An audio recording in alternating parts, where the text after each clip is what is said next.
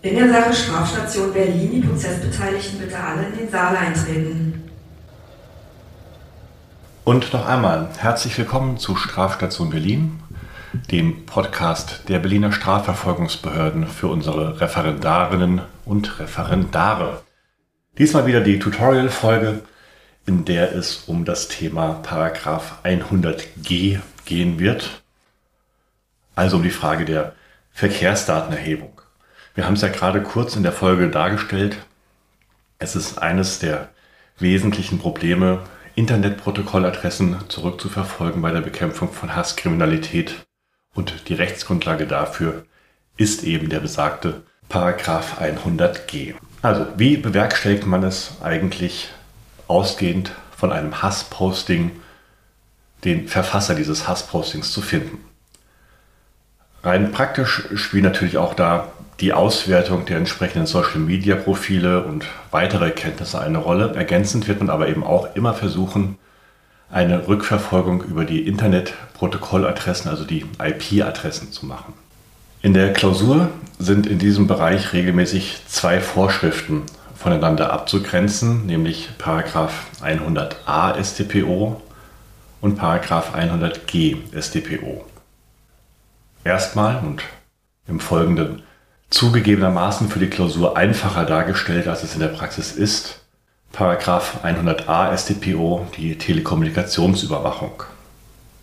Da geht es um die Informationen innerhalb einer Kommunikation, also um die eigentlichen Kommunikationsinhalte. Das kann das gesprochene Wort bei einem Telefongespräch sein, das kann ein Chatverkehr sein, das können SMS und übersandte Bilddateien sein. Und das können eben auch grundsätzlich E-Mails sein. Paragraph 100a StPO ermöglicht also das Mithören, Aufzeichnen und Mitlesen der Inhalte bei sämtlichen Telekommunikationsvorgängen. Paragraph 100g StPO regelt hingegen die Erfassung der sogenannten Verkehrsdaten, also der Daten, die anlässlich eines Telekommunikationsvorgangs anfallen und verweist daher auch auf die entsprechenden Vorschriften im Telekommunikationsgesetz. Gemeint sind hier zum Beispiel Standortdaten, die Frage der Anrufdauer, die Frage, von welchen Anschlüssen aus und mit welchem Mobiltelefon ein Telefonat geführt wurde, welche Rufnummern beteiligt waren und so weiter. 100G StPO ist damit eine der wesentlichen Vorschriften, die bei der Bekämpfung von Hasskriminalität eine Rolle spielen. Denn zu diesen Verkehrsdaten gehören bei Taten, die im Internet begangen werden, eben auch die IP-Adressen. Und die ermöglichen bestenfalls eine Rückverfolgung eines Posts oder eine Mail bis zum Verfasser. Wenn man also beispielsweise eine Hassmail bekommen hat, hat man die Möglichkeit aus dem Quelltext dieser Mail, der normalerweise im Mailprogramm nicht mit angezeigt, aber trotzdem übermittelt wird, herauszulesen, von welcher IP-Adresse aus diese Mail versandt wurde. Aus dieser IP-Adresse kann man außerdem den Provider erkennen, der für den entsprechenden Anschluss verantwortlich ist. Und dieser Provider kann einem dann bei einer dynamischen IP-Adresse mitteilen, an wen diese zum Zeitpunkt der Tat gerade vergeben war. Und so wäre man dann zumindest wenn nicht noch andere Verschleierungsmöglichkeiten genutzt wurden, die gesondert entschlüsselt werden müssten, schon mal beim Festnetzanschluss und damit zum Beispiel bei der Telefonsteckdose oder beim WLAN-Router. Das nächste Problem ist dann natürlich, dass ich damit immer noch keine individuelle Personenzuordnung hinbekomme, aber ich bin schon mal in der Nähe und dann können andere Ermittlungsmaßnahmen wie etwa Vernehmungen oder Durchsuchungen greifen.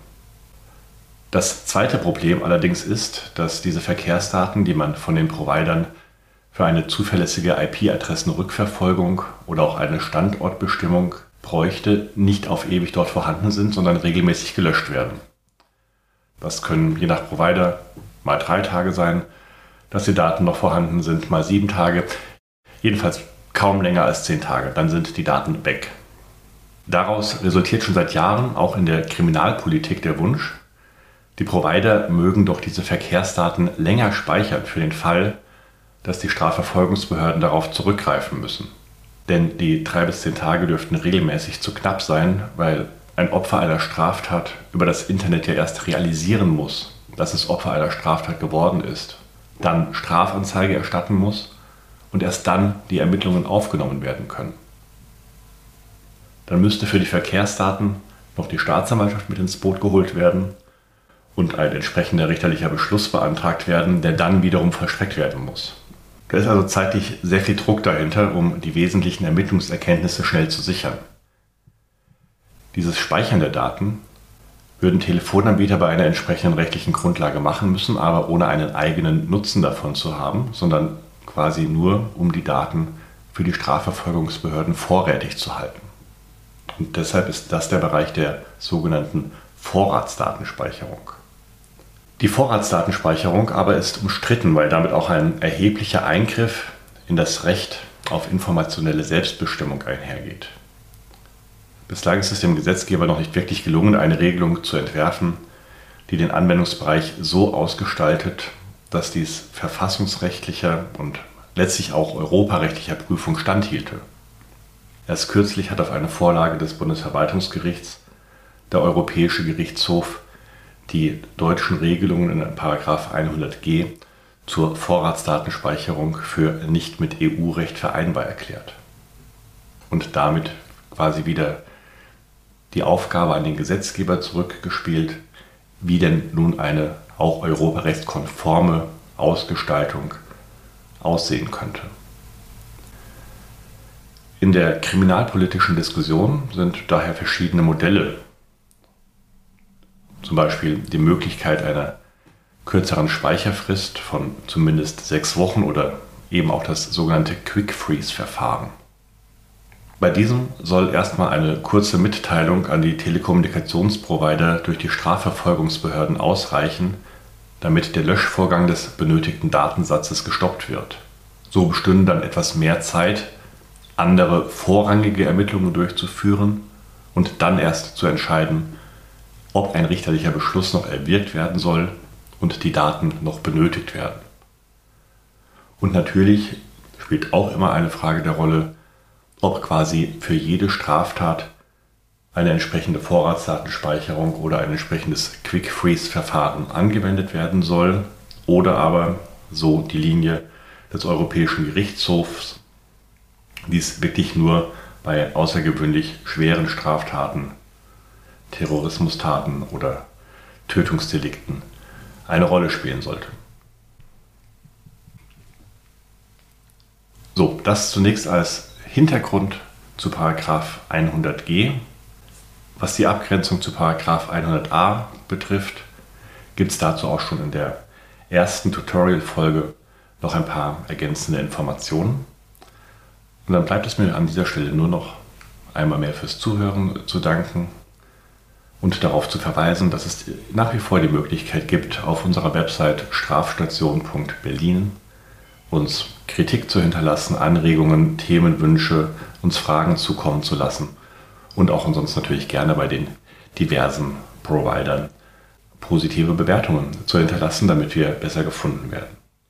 Ansonsten hören wir uns jedenfalls in zwei Wochen bestenfalls wieder. Dann mit den Themen Kinderpornografie in der Hauptepisode und im Tutorial mit ein paar Einblicken in das Thema Durchsuchungsrecht. Bis dahin, vielen Dank fürs Zuhören und alles Gute. Die Prozessbeteiligten bitte.